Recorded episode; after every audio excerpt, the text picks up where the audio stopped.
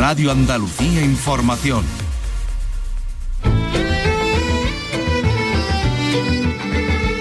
En RAI, Andalucía es cultura. Con Antonio Catón. Buenas tardes, día de Canal Sur en el Festival Internacional de Cine de Almería FICAL. Victoria Salama ha recibido el premio Canal Sur por Alegría, concesión que coincide además con el Goya de Honor a quien fuera un anarquista travesti en Flor de Otoño. Abandonada de todo el mundo desde muy niña, sin protección. O uno de los amiguetes de Manolo Nanuit, el gran Alfredo Landa. Manolo, eres un genio. Nunca podré pagarte lo que estás haciendo por mí. ¿Por ti? Hombre, desde que han empezado los entrenamientos, mi mujer es otra. Llega un soldado republicano en la vaquilla.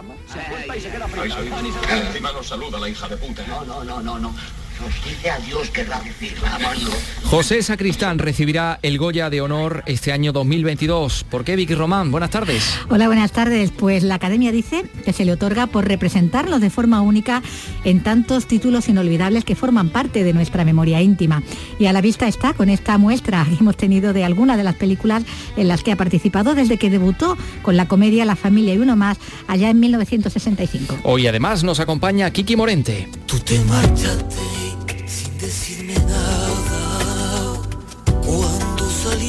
luz del día.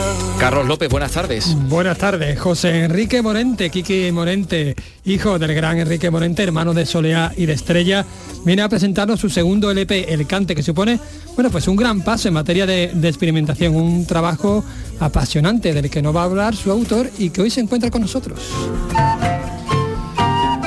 Mañana se cumplen ocho siglos del nacimiento de Alfonso X el Sabio, uno de los responsables de la gran transformación que vivió lo que hoy llamamos Andalucía durante el siglo XIII. Se han presentado las actividades conmemorativas, entre las que se encuentra una, una gran exposición en el Alcázar de Sevilla, el palacio donde murió el rey sabio.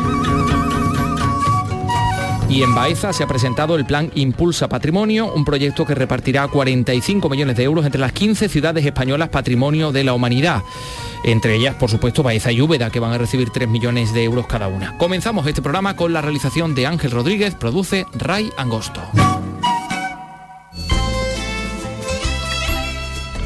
Andalucía es cultura, con Antonio Catón.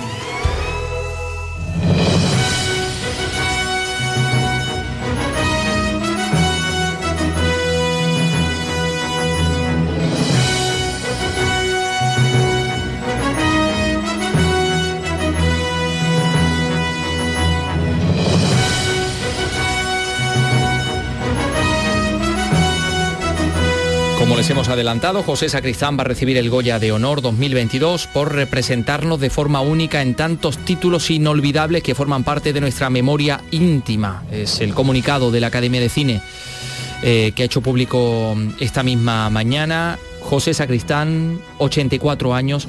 Vicky solo tenía un Goya eh, con anterioridad, pero por un papel en, una película en el año 2012, ¿no? En El muerto y ser feliz, la película de Javier Rebollo, por la que también consiguió su segunda concha de plata en el Festival de, San Sebastián. Este año recibió también el Premio Nacional de Cinematografía después de una larga carrera que lo ha convertido en una figura de referencia y a la vez muy popular, tanto en la gran pantalla como en los escenarios, porque en teatro también es mm. digno de ver, ¿no? pues sí, eh, fíjate, precisamente con motivo de la concesión del Premio Nacional de Cinematografía, ofrecía un, discurso José Sacristán y bueno, la verdad es que discurso extraordinario del cual hemos extractado estas palabras que, en las que él habla de sí mismo y de su carrera. Hace poco leí una entrevista a Luis Landero, mi admirado Luis Landero, donde citaba a Nietzsche. Decía, no hay mayor seriedad que la del niño cuando juega.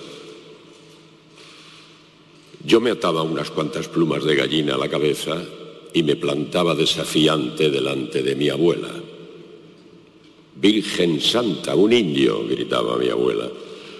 Se lo ha creído, decía yo. Se lo ha creído. Cuando tuve noticia de la concesión de este premio, volví a oír el grito de mi abuela. Se lo han creído, me dije.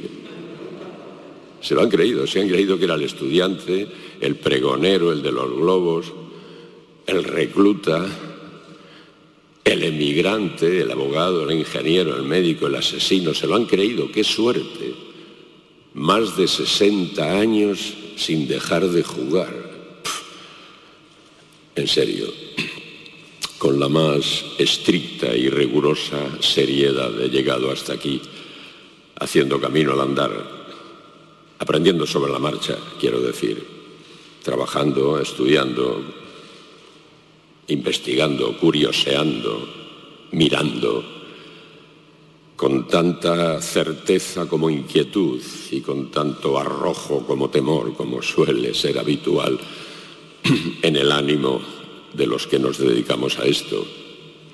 Y también, como es habitual, he dedicado gran parte de mi carrera no a desentrañar la complejidad de los personajes, sino a ver cómo puñeta llegabas a fin de mes y podías pagar el alquiler. Pero siempre con el propósito, la determinación que digo yo sería la de aquel o aquella que al principio de los tiempos, allá en Altamira, un día se dispuso a mostrar a sus vecinos el mamut que acababa de pintar en la pared de la cueva. Que se lo crean, que se emocionen, que se diviertan, que se inquieten, que duden, que piensen, que sueñen, que se lo crean. Va a recibir el Goya de Honor el 12 de febrero del año que viene en Valencia, que va a ser la sede de la gala de los premios Goya, la edición número 36.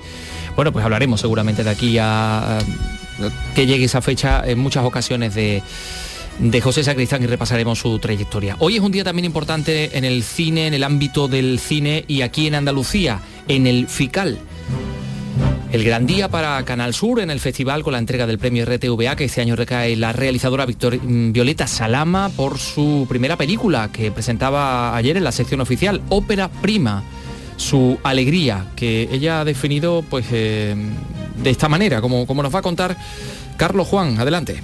Es un premio a una ópera prima, pero es también el reconocimiento a la creatividad que Violeta ha ido mostrando en todos los oficios del cine por los que ha pasado. Con todo, se ha quedado abrumada por la acogida. Ha sido maravilloso y después de eso llegar aquí hoy, escucharos a todos, eh, que Canal Sur nos apoye así, eh, no tengo palabras. El director general de RTVA, Juan de Mellado, ha presidido la entrega del premio Canal Sur en FICAL. La radio y la televisión pública de Andalucía es el motor de esta industria mediante el apoyo a más de 150 proyectos audiovisuales durante los tres últimos años. Porque si Almería es cine, Canal Sur también es cine. Nosotros a lo largo del año eh, ayudamos, financiamos, eh, hemos destinado casi 14 millones de euros en los últimos tres años para financiar más de 150 obras audiovisuales, lo cual habla de la labor que hace Canal Sur, la radio y televisión pública de Andalucía por el cine. Canal Sur otorga el premio Retuvea en FICAL a Violeta por su dilatada trayectoria y pertenecer a una nueva generación de mujeres cineastas andaluzas que aportan todo su talento a la industria audiovisual de nuestra tierra. Día de Canal Sur en Almería y bueno, ya hacemos balance del Festival de Cine Iberoamericano de Huelva. Pasado viernes eh, tenía lugar esa gala de entrega de los, de los premios y, bueno, pues eh, Piqui nos hemos quedado con las ganas de escuchar a los, a los premiados, ¿no? particularmente a los uruguayos eh, que han sido los realmente creadores de la película mexicana, El otro Tom, la ganadora. De, la ganadora mexicana rodada en Estados Unidos y, en inglés por otra, por otra parte. Bueno, sí, ha terminado ya el festival, terminaba esa 47 edición de, del regreso, ¿no? Ese regreso paulatino a la presencialidad, con público en las salas y con la llegada a la capital onubense, bueno, de algunos de los equipos responsables de las películas, pero no de todos, claro, porque todavía había pues muchas muchas restricciones que lo, que lo hacían imposible. Había ha habido también mucha presencia andaluza en las diferentes secciones y en los foros. Y terminó, bueno, pues con un palmarés que vamos a repasar y donde la película ganadora, la que se llevó, como decimos, el Colón de Oro, fue esta, El otro Tom. We're talking about abnormal behavior for a boy his age. You can get in trouble for this, you idiot. Do you know why you're here? Una película en inglés porque es coproducción, como decimos, entre México y Estados Unidos, que se ha rodado en El Paso con la historia pues, de la lucha de una madre frente a las autoridades sanitarias, disconforme ella con la medicación que el sistema impone a los niños como, como el suyo, que está diagnosticado de TDAH, ¿no? del trastorno de déficit de, atención, sí, de hiperactividad. Una historia necesaria a decir del jurado cuando eh, daba el porqué ¿no? de ese premio. El tono comedido, unas excelentes interpretaciones y el sensible cuestionamiento al abordar las implicaciones familiares, educativas y médicas, tanto del diagnóstico como de la hipermedicación actual, hacen del otro tom una obra necesaria. Y una película que, como bien decías, pues dirigen Rodrigo Pla y Laura Santullo, que hablaban así, bueno, de por qué se ha rodado en e- El, Paso, porque eligieron esa ciudad fronteriza, ¿no? Entre Sí. Estados Unidos y, y México, y bueno, lo que querían contar, ¿no? Y dejar claro en esta, en esta cinta. Justamente porque nos importaba también eh, cuestionar un poco el papel de las instituciones con respecto a la salud infantil, a la salud mental en este caso. Y en ese sentido elegimos un lugar donde hubiera instituciones que fueran fuertes, es decir, sentíamos que dramáticamente le aportaba a la historia el hecho de que las instituciones gubernamentales tengan incidencia en, en la vida de esta familia, ¿no? a veces comportamientos que eran propios de la infancia en otras épocas, de pronto hoy en día se ven como patologías eh, y, se, y se medica con muchísima facilidad. Entonces, de alguna forma es abordar un tema que está como en cuestionamiento, o sea, que, que todavía no se resuelve, que hay muchos puntos encontrados. Y nosotros ponemos ese tema como en la mesa a través de esta historia, de este vínculo de familia. ¿no? ese control que decíamos ¿no? de, la, de, la, de las autoridades sanitarias y también de inmigración, ¿no? porque también se jugaba la protagonista al perder la, la- la custodia ¿no? de, Sí. del niño. Bueno, el premio a la mejor dirección también se lo lleva otra realización hecha a cuatro manos, en este caso la de los directores Martín Barranechea y Nicolás Branca, que han ganado el Colón de Plata como directores por su película 9, una película centrada en el mundo del fútbol y en las presiones alrededor de un joven ídolo de nombre cristiano, traído y llevado por todos, especialmente por, por su padre. Quería aprovechar este medio para pedir disculpas por la situación que pasó en el partido frente a Colombia.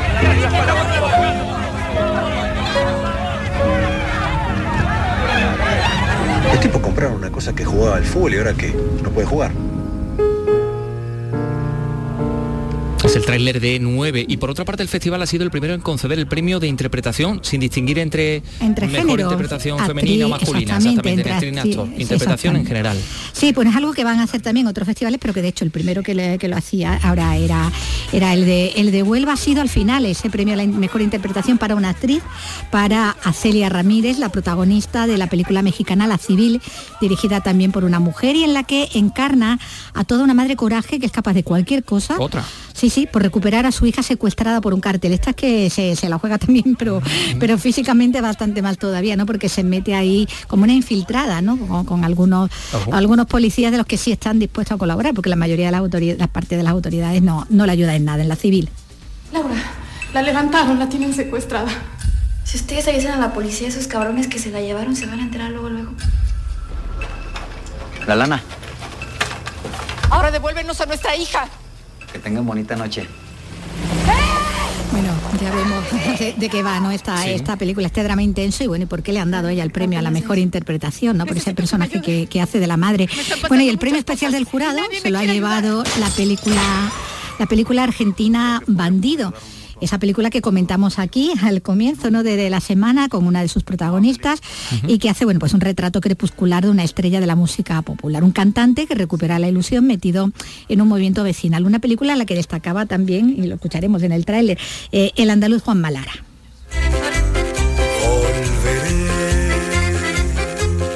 No te conozco.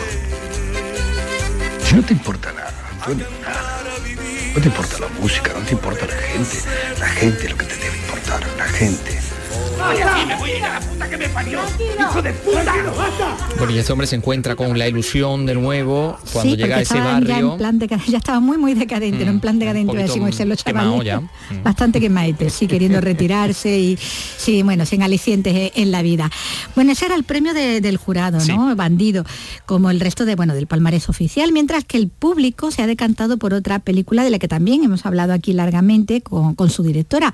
Nos estamos refiriendo a la película chilena El Padeciente, ¿no? El paciente, el padeciente, basada en la historia real de un prestigioso médico y de cómo contó su tratamiento y su recuperación de un Guillem Barret que lo dejó durante un tiempo, bueno, pues como un gran dependiente. La, la directora Constanza Ramírez, que además es familiar del, del médico real, ¿no? el que, en el que se basa la historia real, se mostraba así de contenta luego con el premio que le han dado, bueno, pues los espectadores con su voto, votando cuando salen de cada pase de las películas, se dejan una urnita, eh, las puntos que le dan a cada una, y esta ha sido la, la favorita favorita de- del público, El Padeciente.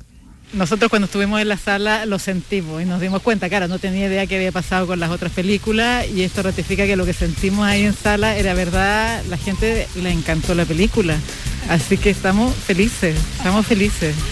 Bueno, nosotros también. Así eh, ha salido el Festival de Cine Iber- Iberoamericano de Huelva en esta edición número 47. Hemos hecho balance, gracias Vicky. Eh, claro, el cine sirve para contar muchas cosas y nosotros traemos aquí como ejemplo pues eh, una película que se está rodando, eh, que ha, rodado el cineasta Víctor Luengo en, en Córdoba sobre asuntos como lo que comemos, los compuestos químicos que se utilizan, los fertilizantes que se emplean. Eh, conocemos cómo y de qué manera se establecen los precios de los productos que llegan a nuestras superficies comerciales. Ese es el objetivo de este documental que está rodando Víctor Luengo y sobre el que nos habla Miguel Vallecillo. El cineasta ha intentado explicar quién decide qué se cultiva en nuestros campos, cómo se organiza el precio del producto y qué compuestos químicos se utilizan. Es una película rodada en formato documental que en opinión de su director resulta provocadora y no va a dejar indiferente a nadie. A la pregunta de qué producto se prefiere él, Víctor Luengo, el director, lo tiene claro. Escuchen. En cada lugar el producto local siempre es el mejor. Eh, además, pues bueno, pues toda la huerta de Guadalquivir, eh, que, que aquí en Andalucía se produce muchísima, muchísima alimentación ecológica y yo creo que hay que apoyarla porque además eso crea tejido, tejido rural en el campo, rejuvenece un poco pues esa España vaciada, ¿no? Que hay que revertirla. Película que esta tarde se estrena en Córdoba, mañana en Cádiz, el jueves en Sevilla y ya el martes, día 30, en Madrid. Andalucía es cultura con Antonio Catoni. De lunes a viernes a las 4 de la tarde tienes una cita con el flamenco. Los conciertos y festivales, los recitales, los homenajes, las citas imprescindibles de este arte genuino de nuestra tierra, la mejor selección de nuestra fonoteca. Portal Flamenco. De lunes a viernes, desde las 4 de la tarde, con Manuel Curao. RAI, Radio Andalucía Información. Andalucía es cultura. En Twitter, arroba escultura RAI.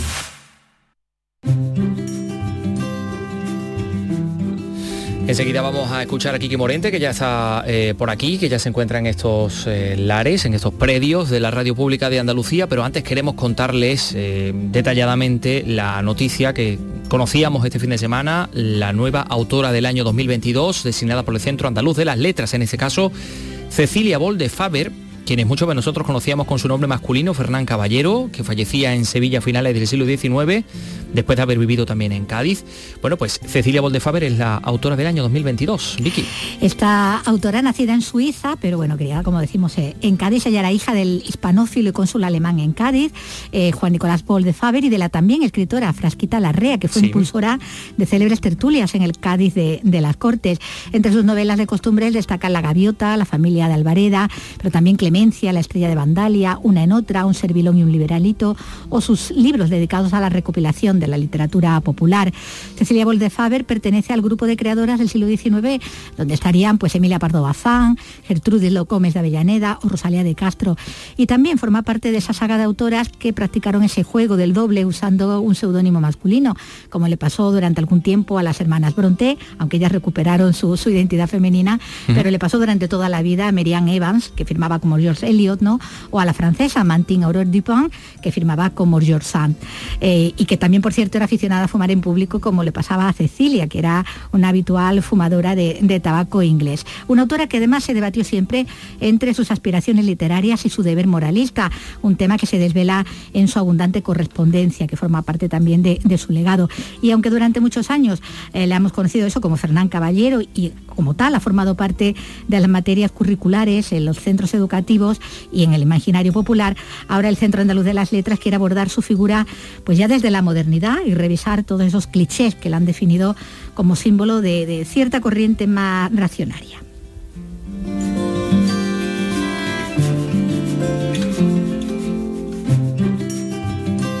Andalucía es cultura. Con Antonio Catoni.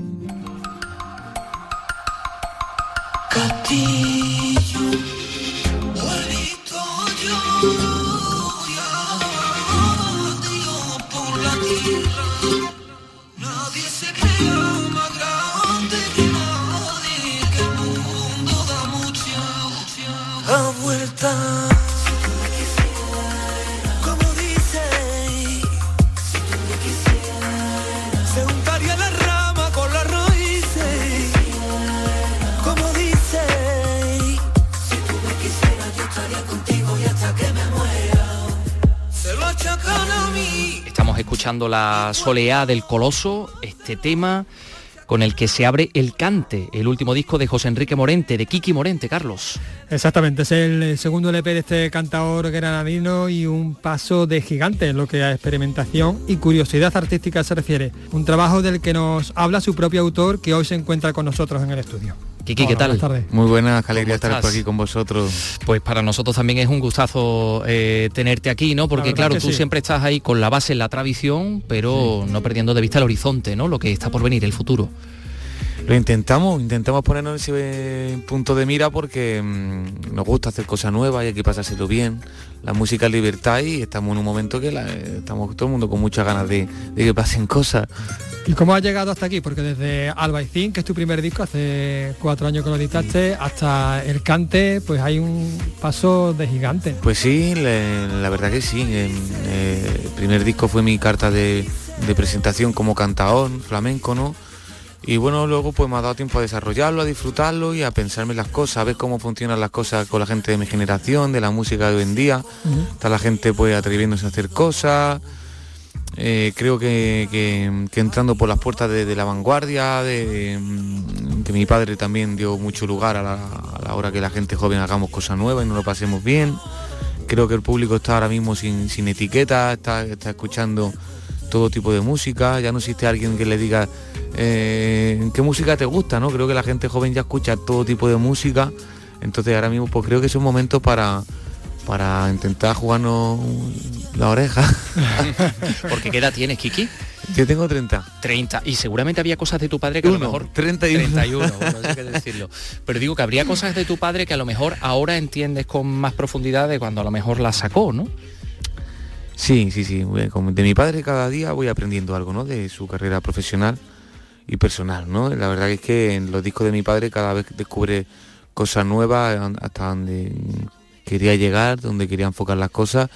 Y, mm, y bueno, ahí estamos intentando mostrar pues un momento, mi nuevo flamenco, un momento puntual como cantador, mi granito de arena a la hora de hacer los cantes flamencos de una manera divertida.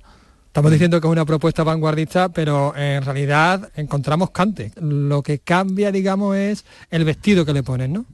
Efectivamente, yo creo que, que esa, esa es la idea. De este disco es un homenaje al cante, de, de- de- desde lo que me apetece a mí ahora mismo, que acompañarlo de, de- de música electrónica, y de sonidos diferentes, psicodélicos, y, y- pero son cantes, son cantes flamencos. Mm. Y el cante flamenco además de Granada, ¿no? Que tiene una personalidad en el flamenco muy especial, ¿no, Kiki? Sí, bueno, la verdad es que siempre, nosotros siempre tiramos para casa, para la cabra tira para el monte. En este caso para el Albaicín, Eh, ¿no? Para el Albaicín, que estamos allí en la montaña, como Heidi. Y- pero no, la verdad es que sí hay un color granaíno, pero siempre respetando los colores de, de los cantes, pues como está la malagueña, pues está la, la- la alegría, está Hino Fandango, y tal, pues siempre buscándole, dándole su color cada uno que tiene su, su origen cada uno. Claro. ¿Y qué es el coloso, Kiki? El Coloso es un- una bestia que se, que, se, que se rebeló contra toda la guerra y contra toda la fatiga y, un, y sí estuvo el tío buscando a sí mismo hasta que hasta que no se sabe si lo consiguió o no, porque se queda en un plasmado un cuadro de Goya y la verdad es que bueno, eso viene porque es una visita al Prado con mi amigo y jefe Narcís Rebollo y, y mi amigo Javi Limón y nos acercamos al Museo del Prado y surgió en mitad del proceso de creación del disco pues un, un encuentro con los cuadros del genio y le pusimos los títulos a los cantes. Claro, que los artistas beben también de otros artistas, en este caso, fíjate, de la pintura, ¿no? Es muy habitual verte, no sé, en museos y en, en otro tipo de sitios de, de arte, de cultura. Bueno, siempre lo intentamos, claro, siempre estamos, intentamos estar rodeados de, de- de- del arte, de la cultura, de la literatura, la pintura, la música, y siempre hay que estar en- de la mano de- del arte, claro que sí. En este disco has trabajado junto a Enrique Heredia en Negri. Bueno, ¿cómo ha sido trabajar conjuntamente con él? Pues Negri la verdad que me ha ayudado muchísimo, es un tío súper, un un conocimiento también de lo que es la música y el flamenco de mi casa, ¿no? Tanto lo ortodoxo como lo, lo atrevido y, y nos lo hemos pasado súper bien a la hora de grabarlo en la casa, en Granada, en Madrid. Tenemos estudio y, y bueno, a base de vino.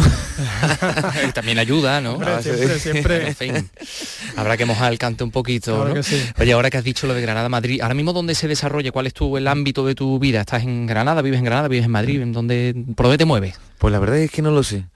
No Que lo es sé, importante para no un tengo artista, ni idea. Pero tengo mi cuartel en Granada, que es mi casa, eh, mi hogar donde me gusta estar y, y donde me gusta realizarme, tengo mi estudio y tal, pero también tengo mi vida en Madrid, mi madre, mi familia, mi casa en Madrid, el currelo, el curro está en Madrid, tenemos que estar allí trabajando.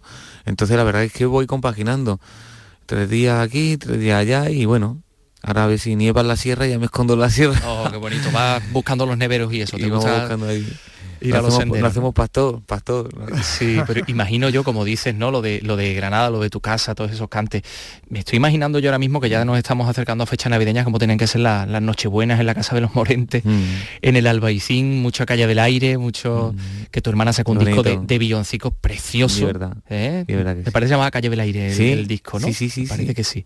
Y todo eso tenía que sonar allí, ¿no? Qué bonito, ahora me encanta cuando llega esta época porque es cuando empiezo a poner ese disco, lo pongo a escuchar y siempre es como es donde te das cuenta que, que el tiempo pasa volando, pero, pero estamos vivos. Ahora viene la Navidad y nos hincharemos a mantecao, a cantar con mi abuela, que la tengo con 92 años, con una energía Olé. brutal. No sabe ni hacer la promo conmigo de milagro, la abuela le encanta, un, se apunta un bombardeo.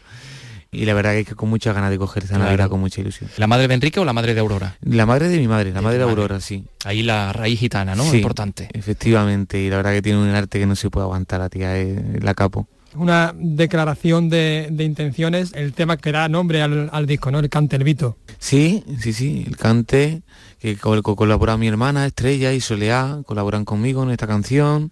Es un poco el mensaje yo que quería transmitir con de, de lo que cuento con este disco, ¿no? Un poco donde hablo ahí del cante y, y donde me siento bastante realizado. Tengo la poca vergüenza de tocar yo la guitarra. Bueno, porque tú empezaste como tocado de guitarra, ¿no? Efectivamente. Entonces no podía faltar alguna canción del disco pues tuviese mi guitarra conmigo siempre y, la verdad es que con, la canción que más identificado me, me- me- siento a la hora de, de lo que quiero contar con este trabajo.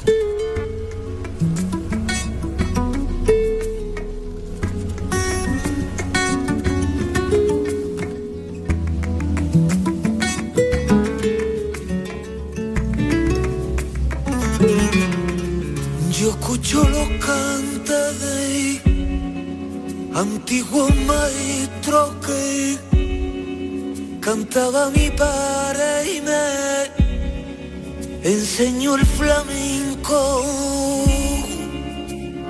Yo tengo en mi corazón tan hechito a mi mamia que le digo llora y llora y que le digo canta y canta Eres letrista, pero hay una letra más chadiana, ¿no? Que ya cantaba tu padre, que decía, escucho los cantes de viejas cadencias, ¿no? Que tú modificas, ¿no? Tú lo modificas y dices, yo escucho los cantes de antiguos maestros. Claro, Un poco una referencia también a, a todos estos maestros, ¿no? una referencia a esa letra tan, tan buena, tan bonita y, y- y por supuesto pues bueno, pues a los cantes de, que me enseñó mi padre, los cantes de, de esos maestros tan antiguos que el flamenco la verdad es que siempre se tiene que aprender, no hay otra que aprender de, de ahí, de lo antiguo, de los cimientos, claro. Escuchar y escuchar y escuchar. Oye, has mencionado a Estrella, a, a Soleá. Con el hermano chico son muy, mira, vete por aquí, haz- esto no lo hagas así, ¿no? Son como muy, pues yo a Estrella la veo así como muy, muy protectora, ¿no? O esa es la impresión que me da. Sí, sí, Estrella antes era más... Más libre, ¿no? Que te dejaba... Más libre, pero con el, con el tiempo la verdad que me va dando un poquito de cerebro y yo lo agradezco, pero luego las cosas también hay que decirlas, ¿no? Lo importante tener también la figura de, alguien ahí que te diga, Kiki, no te desvaríes mucho, ten cuidado por aquí, por acá. La soleá me encanta también porque la soleá es todo libertad, es como, haz lo que te dé la gana, haz lo que te apetezca. Y la verdad que pongo las dos versiones pues están geniales. Bueno, salí a tomarse algo por el Albaicín con con, con Estrella y con, con que Kiki, ser tiene que ser maravilloso. Venidos para allá cuando queráis. Ahí vamos ahí a la cueva de la Rocío, algún sitio de estos maravillosos que hay ahí, que seguro que tú has estado por ahí guitarreando, ¿no? Por allí nos hemos criado en todas las cuevas, con, en el Camino del Monte, en el Sacromonte, en el barrio más flamenco y más gitano de, de toda España. En la malagueña cantas junto a tu padre, ¿no? Eso, eh, ¿cómo ha sido? Pues sí, la verdad es que tengo la suerte de meterme en, eh, en el estudio, de empezar a indagar y me encuentro con una granaína que canta mi padre con Pepa Bichuela en París en directo y hago, ostras, esta, esta granaína, esta malagueña. Y, y bueno, pues la- le metí una voz encima y me he encontrado con mi padre a través de, de una malagueña. La verdad que ha sido muy bonito. En la granaína, ¿no? También ha tenido mucha importancia en ambas, ¿no? En la malagueña y en la, y en la granaína. También colabora Pájaro Jack, ¿no? Sí, están los, los jóvenes Pájaro Jack eh, colaborando en la granaína con una serie de roder y de, de sonidos súper modernos. La verdad es que mm, estoy muy contento de que estén los niños acompañándome. Fueron por momento mi martirio. Mis ojos lloraban por verte. Y mira si era mala mi suerte que te quise con delirio. Y tuve que aborrecerte. Por momento mi martirio. Estamos escuchando, Carlos, ahora mismo precisamente esa granaína, ¿no? Que se titula Con la música a otra parte. de noche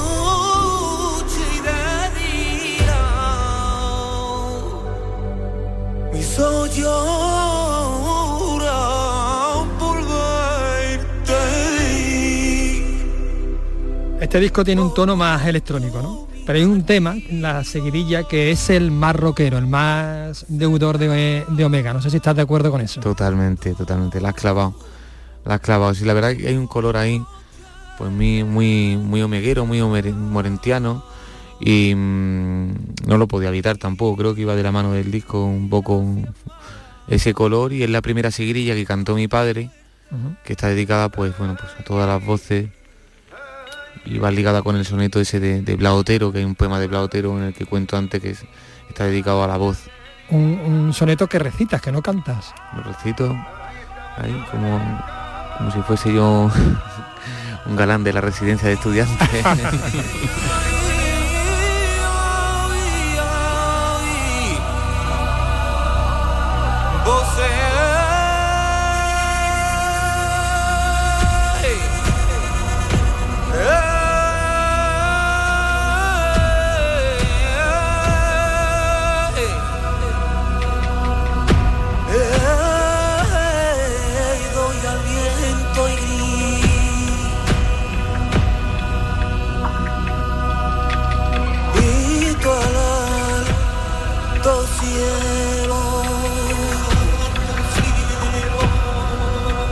cierto, en, en la seguidilla también incluyes a, a voces, bueno, a otros tótems, ¿no? Porque aparte de tu padre también suena Manolo Caracol, Manuel Torre y Chocolate, ¿no? efectivamente, efectivamente todo. La suerte de que el Negri me animó ahí, colocó ahí esas voces de esos genios y se le hace una un homenaje a, a las voces, a la voz del Ujú. cantador y al cante flamenco a la sigrilla, ¿no? Ajá. Ahí mm, citas a tres grandes, tres grandes hombres, ¿no? ¿Te, te gusta, de- ¿Te gusta escuchar también a las grandes cantaoras? Un cantaor aprende también del, del cante femenino. Por ejemplo, Pastora, ¿no? Que a tu hermana le encanta también. Eso era, eso era la catedral del cante, eso era, pues, las mujeres la aportan a- al flamenco. Eh, ¿Qué sería del flamenco sin las mujeres? ¿Qué sería de los flamencos sin las mujeres? ¿Qué sería?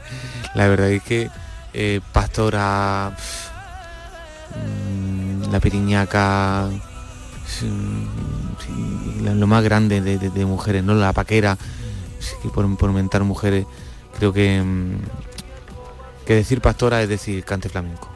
Ahí ha estado, eso es para ponerle una lápida, coger Sí, así sí, y esculpirlo, ¿no? Otro referente también es, es Tomás Pavón, ¿no? Que hace un fandango, un fandanguillo, lo llamas tú, ¿no? Te marchaste sin decirme nada.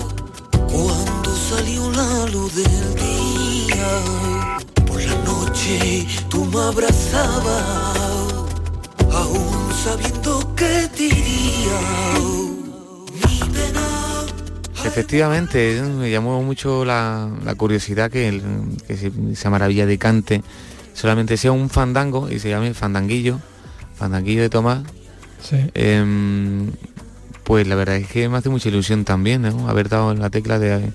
También ha sido un, pro- un- un trabajo de investigación, de buscar cantes, no solamente se tira de cantes populares, pero no, no de los típicos, siempre yendo de la mano em, en la búsqueda desde el corazón y compaginándolo bien con, con el resto del repertorio. Desde el corazón, porque la pena, el desamor, la rebeldía están muy presentes en este disco, es un disco bastante hondo, aunque también incluye una, una alegría, el ciego de la guitarra y sobre todo unos tangos lunares, en los que también homenajeas a los chunguitos. Sí. Con flores, porque en Granada a mí me espera. Y del barrio la manjaya, un gitana, una canatera. Ay, del barrio de la manjaya, ay, una gitana buena.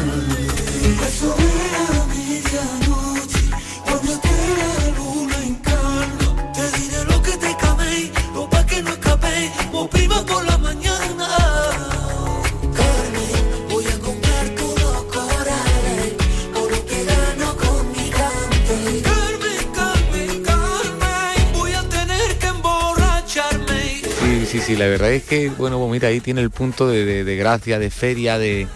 de ahí Fiesta, sí, ¿no? De fiesta, ahí sí, ahí sí, la verdad es que tiro mucho para Granada, ¿no? Porque en el primer disco le cantamos al Albaicín, a Segromonte, y ahí le cantó al Manjayas, que otro barrio pues, muy flamenco, muy gitano de Granada, y la verdad es que, bueno, los tangos pues también son un, pa- un palo de Granada, un palo muy granaíno, y, y la letra pues es muy divertida, ¿no? Muy alegre, muy, tiene muchos lunares. Y bueno, y escucharte, ¿cuándo te vamos a escuchar aquí en directo en Andalucía? ¿no? Claro. ¿Qué, qué citas Mm. tienes? Pues mira, la verdad es que ahora mismo tenemos unas cuantas cositas cerradas, pero la gira que estamos preparando es ya de cara al año que viene. Y en Sevilla pues, pues, queremos venir en enero, en febrero, que estaremos por aquí. No sé cuándo todavía porque están cerrándolo, pero estaremos sí o sí. Como si no venimos a Sevilla, ¿dónde vamos ahí? Y en otros lugares de Andalucía también vais a estar, vamos a poder escucharte, yo que sé, en Granada, en Málaga, en Vamos a hacer Granada, Málaga, en Marbella, Jerez, vamos a intentar estar por Andalucía todo lo posible, claro. Bueno, Kiki, pues ha sido un gustazo estar contigo, echar contigo un rato aquí en la radio en Andalucía Escultura. José Enrique Morente, Kiki Morente y enhorabuena. Viva la cultura, viva vosotros, viva el flamenco. Muchas Viva. gracias.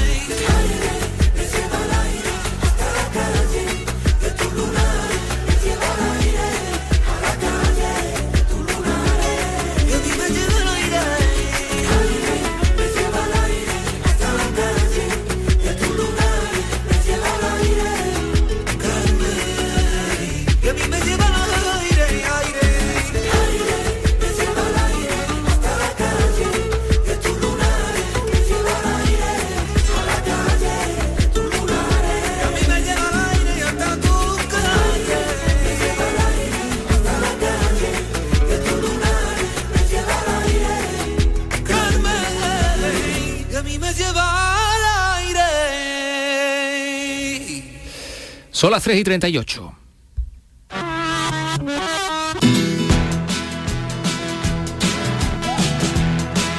Oye, Carlos, estos son los eh, Black Lips, ¿no? Estos son los Labios Black negros. Lips. He estado en el Monkey Week. Pues casualmente sí. Hombre, porque Carlos está aquí para hablarnos del balance del Monkey Week, que bueno, pues ha superado todas las expectativas en el reencuentro con el público, ¿no? A ver, brevemente, Carlos, cuéntame cómo ha ido todo. Pues ha ido todo estupendamente. Es que en esta edición se ha dado un paso de gigante hacia la normalidad. Ni la pandemia, ni la lluvia del sábado han podido con las ganas de disfrutar de la música en directo. Este año, fíjate, han acudido más de 3.000 personas por jornada al Cartuja Center City y otras 6.000 al Espacio Santa Clara y a las tres salas de la ciudad que han ofrecido eh, conciertos, bueno, durante todo el festival, ¿no? Sí. El traslado de la sede principal del Monkey de la Alameda al Cartuja Center, pues la verdad es que ha sido un acierto porque ha facilitado la logística un poco de, de todo este certamen. Pues uno podía asistir a cualquiera de los conciertos que se han ofrecido en los seis escenarios de este espacio que tiene 33.000 metros cuadrados, ni más ni menos. Tanto es así que el responsable de cultura del ayuntamiento y quizás futuro alcalde, quién sabe, Antonio Muñoz, pues no descarta repetirlo el año que viene. Estamos creciendo desde el punto de vista cultural. Yo creo que Sevilla pues tiene ahora mismo una oferta variada, amplia. Eh, el lleno era espectacular en el Teatro de Cartuja Center. En la edición del próximo año, pues los promotores del Monkey, junto con el ayuntamiento, pues decidiremos si vamos a un modelo mixto entre el Cartuja Center y la Alameda o el, en fin, ya habrá tiempo para hacer una evaluación de cómo ha funcionado en este año y, y hacer una previsión para el año que viene. mayor, Carreto. Tony Está Carreto pletórico. está pletórico de felicidad como es normal, como se merece además. ya, ya. Porque además eh, lo que diferencia esta propuesta de, otros festivales que no hay frontera. Todo es un gran backstage donde se mezclan público, profesionales, periodistas y por supuesto lo más importante, los músicos como los Black Lips.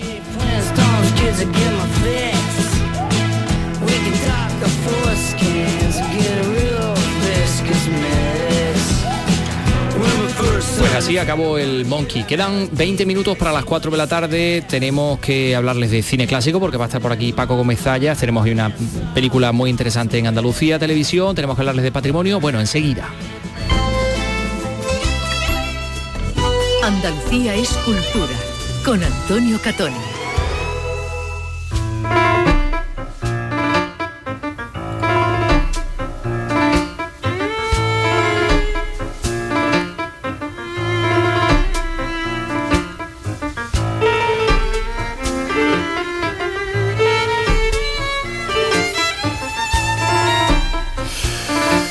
Aquí eh, vamos a cortar la, la cama un poco porque si no, es que no de- dejamos rienda suelta a nuestra creatividad, ¿verdad? Y, y nos ponemos a bailar. Y nos Nos ponemos a bailar. Yo también sale. me pongo a bailar así un Sí. poco.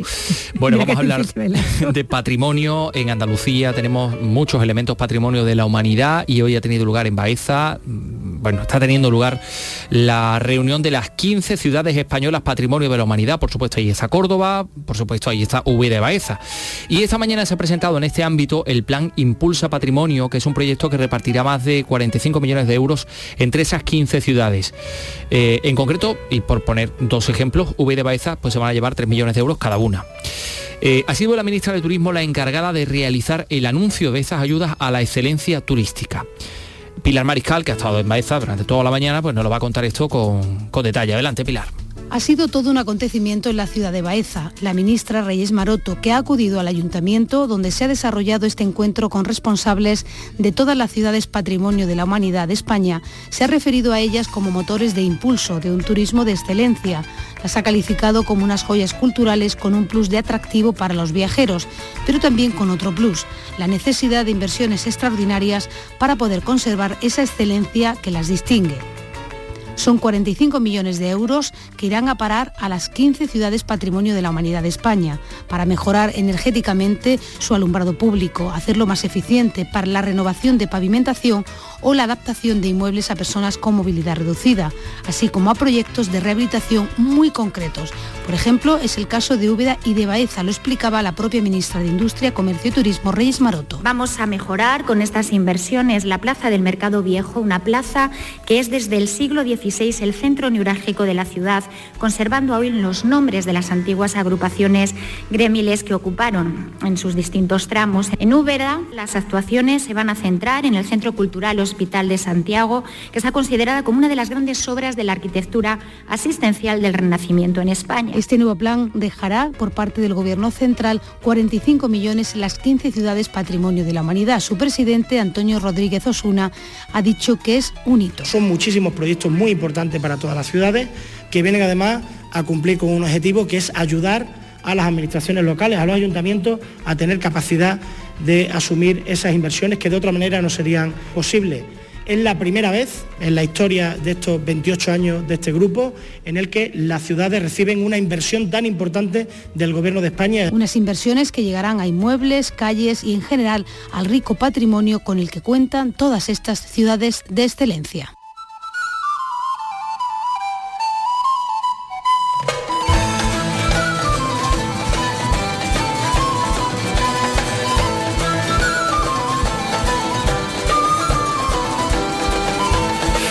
Bueno, sí, en la última ocasión Carlos López se trajo un tambor para hablarnos de la jornada del salar. En esta ocasión se ha traído una, una flautilla que suele hablar, utilizar a en las hablar, voy a- jornadas. Voy a dejar de tocar para hablar de la jornada, no, pero Carlos López puede hablar y tocar la flauta al mismo tiempo, Bueno, que es una sí. cosa tremenda. bueno, aquí está el tambor. Y el No, deja el tambor. deja el tambor, coge la flauta ahora mismo, que digo yo que esa la sueles utilizar tú en las jornadas medievales, ¿no? por Cuando supuesto, vas a por supuesto. Yo, jornada a- medieval que hay, ahí está el taller. Donde- donde vaya. Pues mira, igual tienes que ir a, a Y Sevilla con la pandereta para también, ¿eh? El eh, mañana se cumplen los ocho eh, siglos de el nacimiento de Alfonso X el Sabio. Pues eso. Sí, sí, sí, sí. Pensaba que le ibas a felicitar. Nos podemos llamar mañana en, di- en directo, desde el más Bueno, allá. Pues dejadme que os cuente que aunque Alfonso X nació en Toledo, su vinculación con Sevilla duró hasta el final de sus días y su huella todavía está presente en el patrimonio de la ciudad de Sevilla, pero también en la gran transformación que vivió el territorio que hoy llamamos Andalucía durante el siglo XIII.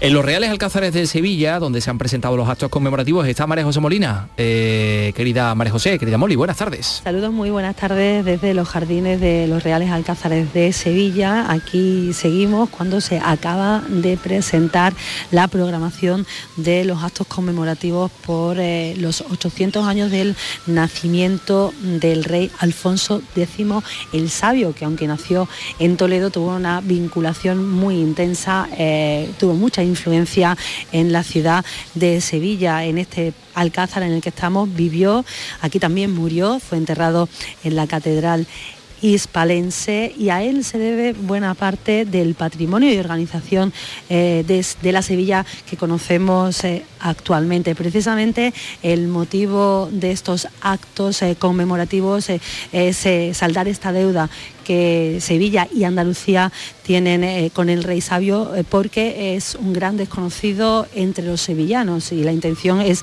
aprovechar esta efeméride para eh, dar a conocer su legado en la ciudad, precisamente de la importancia, histórica que tuvo Alfonso X el Sabio y de, y de todo lo que dejó tras su muerte. Hemos hablado con Andrés Luque, que es el vicerrector de Relaciones Institucionales de la Universidad de Sevilla, y esto nos ha contado. La importancia de Alfonso X Sabio en, Sevilla, en Andalucía, en España. Pues es importantísimo en la evolución de, mm, de lo que va a ser la organización política y social, e incluso en la centuria siguiente. Eh, eh, la importancia es mu- es muy, grande. Estamos hablando de, de un señor que destacó en el mundo de las letras, con importantes, con una literatura que eh, se puede considerar desde un punto de vista científico, también desde un punto de vista social, desde un punto de vista político, eh, en un contexto complejo, ese contexto de las tres culturas, donde la convivencia no siempre fue fácil, un momento riquísimo culturalmente, muy complejo social y políticamente.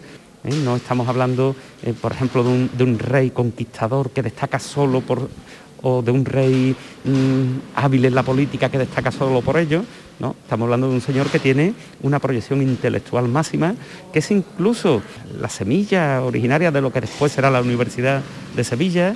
En total, medio centenar de actividades son las que se han previsto para conmemorar el 800 aniversario del nacimiento de Alfonso X el Sabio.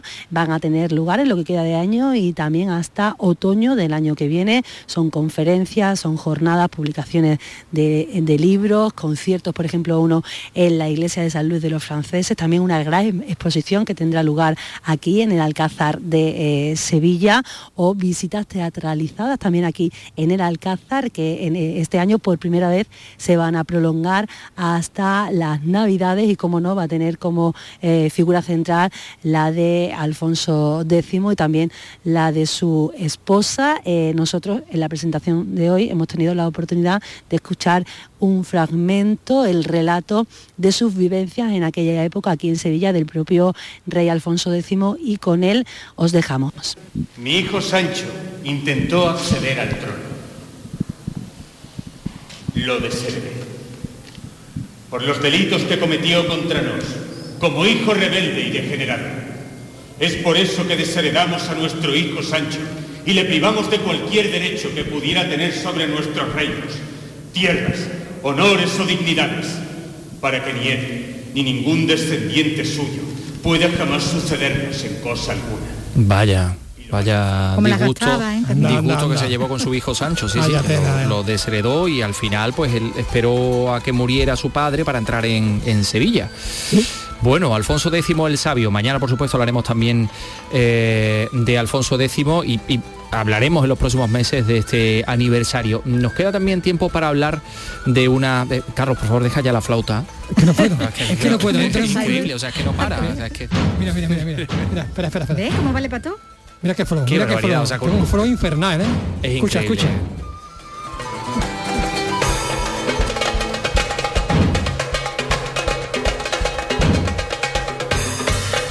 una batucada. Esto ya es una batucada, esto ya no es medieval, ¿eh? que no te van no a contratar en las próximas jornadas medievales. Anda, mira, mm, déjame que te cuente eh, que hay una exposición de Sophie Cal, eh, la actriz, la artista francesa, que es la protagonista de la última propuesta del Centro Pompidou de Málaga, que os invito a que, a que visitéis en ese lugar tan maravilloso del, del Muelle 1. Damián Bernal, Málaga, cuéntanos.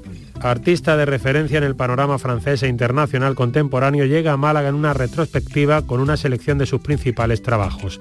Sophie Calle ha retratado la intimidad, las relaciones sentimentales, la ausencia o la muerte. Una exposición que arroja luz sobre los casi 40 años de creación a través de algunas de sus obras más emblemáticas. Trato de buscar momentos en mi vida que tienen una significación y que pueden tener esta significación para los otros y, trabajo alrededor de estos momentos, pero no como... eh, yo creo que lo que cuento ha pasado a todos. Han todos perdido una madre, perdido un amor. La muestra estará abierta al público en el Centro Pompidou hasta el próximo 17 de abril.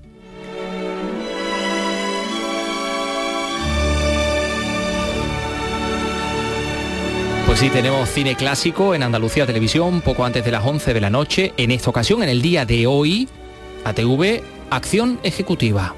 El verdadero problema es este, Jim. Dentro de 20 años habrá 7 mil millones de seres humanos. La mayoría morenos, amarillos o negros. Todos hambrientos y todos decididos a procrear. Saldrán de sus hormigueros e invadirán Europa y América. De ahí lo de Vietnam. Un esfuerzo total allí nos permitiría controlar el sur de Asia en las próximas décadas. Bueno, bueno, qué inquietante, ¿no? Eso que, que- que están contando el personaje de, de, Jack Ryan- de Robert Ryan a, a Bar Lancaster eh, en esta película. Hola, ¿qué tal? Muy buenas tardes, Paco. Muy ¿qué buenas hay? tardes. ¿Qué hay? Bueno, pues ahí escuchábamos, ¿no? Esa, eh, eh, esas tesis, ¿no? Que tenían en esta historia, bueno, que juega con, con la, la hipótesis sobre una conspiración y, y el atentado que le costó la vida a Kennedy, ¿no? Sí, yo creo que es la primera que se hace sobre esa teoría que algunos mm, tildan así de conspiranoica, pero bueno, que realmente eh, entra dentro de lo hipotético y de lo posible que hubiera una conspiración. Resulta difícil que un presidente mm, de Estados Unidos simplemente porque a una persona se le puso en la cabeza decir, ah, pues mira, ahora me lo llevo por delante. Que precisamente además a ese señor, además luego se lo cargan el mismo día, pues en fin, que todo estaba abonado para que verdaderamente creyéramos mm, que ahí detrás había un mar de fondo. Teniendo en cuenta además que habían sido mm, sectores o, o representantes de sectores mm, con mucho poder los que ya habían manifestado su disconformidad por cómo estaban eh, desarrollándose los acontecimientos y, y la línea política que se estaba emprendiendo desde la Casa Blanca. O sea que, bueno, el primero que, que llevó a cabo una investigación sobre las posibles eh, Implicaciones eh, ahí de implicaciones poderes más. Fue el fiscal que, que llevó a cabo el, el caso, aunque en fin, después los jueces pues decidieron que, que hasta el momento han decidido que no hay más asesino que, Que Oswald. que Oswald. Y sobre eso, pues va una película que, que se hizo relativamente pronto, o sea, habían pasado justo 10 años del magnicidio de Dallas y por cierto, hoy de ese atentado se cumple, eh, es el aniversario, fue el Fíjate. 22 de noviembre, Eh, si la memoria no me falla, creo que son 58 años los que han pasado desde entonces. Y muy oportunamente, Andalucía Anda, Televisión bueno, ha estado ahí al quite propone hoy esta película. veamos, eh, acción ejecutiva protagonizada y producida por el señor al que le Se la dedica el ciclo, un ¿no? ciclo, eh, estos lunes de noviembre, Ah. llamado Barrancas. Bar Lancaster, que como no decíamos, bueno, ahí en este trocito que, que poníamos, está escuchando, ¿no? Esa barbaridad que le está contando eh, el personaje, como decimos, de Robert Ryan, que es otro de, de los protagonistas de, de esta historia que tiene eh, como guionista a Dalton Trambo, además. Sí. Sí, fue eh, eh, Trambo, yo, yo no sé si realmente mm, eh, se puso en contacto con alguien para escribir o era de esos guionistas que decidieron que era mm, interesante hacer este guion y con el prestigio que él tenía. mm, Recordemos que era el de los 10 de Hollywood, que era uno de los... Sí, pero eh, ya estaba sí, sí. completamente rehabilitado después de aquellos 50 mm, muy duros que pasó, donde Con la caza de brujas, sí. eh, no podía firmar los argumentos, aunque bueno, era tan bueno como guionista que le seguían comprando las cosas. Lo que pasa es que bueno, había que firmarlos no, con otro nombre, claro. o hacerlo pasar porque era de otro, de otro, guionista, de otro compañero.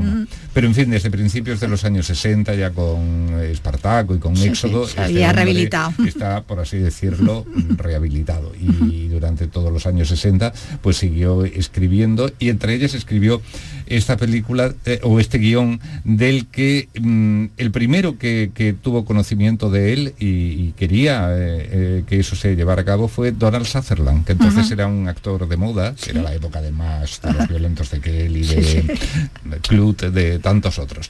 Y además eso, que era un, un nombre relativamente reciente. Ignoro por qué, de Sutherland no quiso, tal vez eh, buscando un alguien liberal, algún productor liberal, dio con Lancaster que dijo, sí, pero esto me lo quedo. Me lo quedo yo, esto un caramelito para mí. Pero en fin, hay más personajes masculinos, no sé, seguramente Sutherland, como ya digo, era actor de moda y entonces pues tendría muchísima, sí, muchísimas compromiso. ofertas. Y también además, quiero recordar que era canadiense y teniendo en cuenta el tema que trataba, pues a lo mejor mm, no era a meter, claro. Y has citado un par de veces a Robert Ryan, que esta película tiene un, sentido, porque fue la última que, estaba ya muy enfermo y ya después de esta pues no pudo hacer ninguna más. A los cuatro meses del rodaje de esta película, Robert Ryan falleció. Otro actor también muy, muy, muy a reivindicar, ¿no? Este, este intérprete, eh, que como decimos, bueno, pues uno de los protagonistas junto con Bar Lancaster de, esta, eh, de este thriller, drama, bueno, basado en hechos reales, obviamente, y que juega eso, plantea su propia hipótesis, ¿no? Sobre mm. esa conspiración que se podría haber gestado alrededor de, ese magnicidio, ¿no? Y rodada, como dices, bueno, pues solo siete, diez años después, en el 73, de ese, de ese crimen en el 63 en Dallas, ¿no? En el que fue asesinado eh, Kennedy. Bueno, pues es la, es la película con la que despedimos ya el ciclo de, no, de todavía, nos queda, ¿no? Aunque aquí lo veamos maduro, todavía queda algo, ¿no? Sí, ya dijimos la, al comienzo del ciclo, no me acuerdo si fue la primera o la segunda semana, que, que no iban exactamente en orden cronológico, por una serie de necesidades de programación, de modo que... Eh, esta que venía hoy al día, como tú dices, esta, venía, por aniversario. la semana que viene se da un salto atrás. y lo vemos joven otra a vez. finales de los años 50, una película que hizo con Kurt Douglas, su amigo Kurt Douglas, donde interpretaban a Wyatt Earp Ah, duelo de titanes. Duelo de titanes. vuelve al oeste, que fue a lo que corral, ¿no? Generoso, mm, donde eh, bueno, realmente desarrolló su personalidad, igual que también lo hizo en las aventuras y en el cine negro. Y bueno, es que estaba en todo, valía pato. Estaba en todo. Valía pato. Y luego, ya como ya, se metió ya en papeles dramáticos, que fueron de los que verdaderamente le dieron prestigio, ¿no? Porque los otros géneros con razón o sin ella, que se suele decir, pues no, no dan prestigio. Pueden dar mucha popularidad, pueden... Sí, sí, sí, pero claro, es verdad, no se tienen en cuenta luego como para, para los grandes premios y la... Claro, Este y eso, rara eso es entretenimiento. Eso te dan un premio. bueno, Paco, pues ya hablaremos también de esa cuando, cuando toque y en esta semana también vuelves también porque tenemos más cine, ¿verdad? Ah, pues Otro día. Venga, pues nos vemos.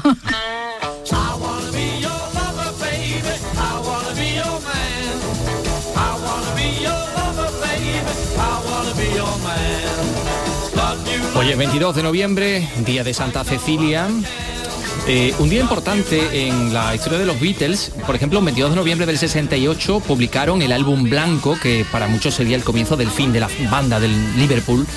Pero ese mismo día también, un 22 de noviembre del 63, ponían a la venta su segundo disco, With the Beatles, que contenía seis versiones, entre ellas este I Wanna Be Man.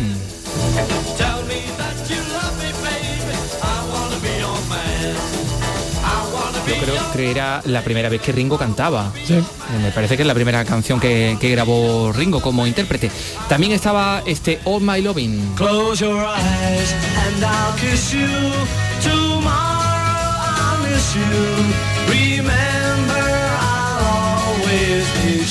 Eso hace ya pues 58 años. Eh, fin, hace ya... ¿Por qué me mira? Tiene 58 años me mira. No, no, por nada. Por nada, por nada. Bueno, que le dejamos con All My Loving. Mañana regresamos a las 3 de la tarde en Andalucía Escultura. Adiós. De eso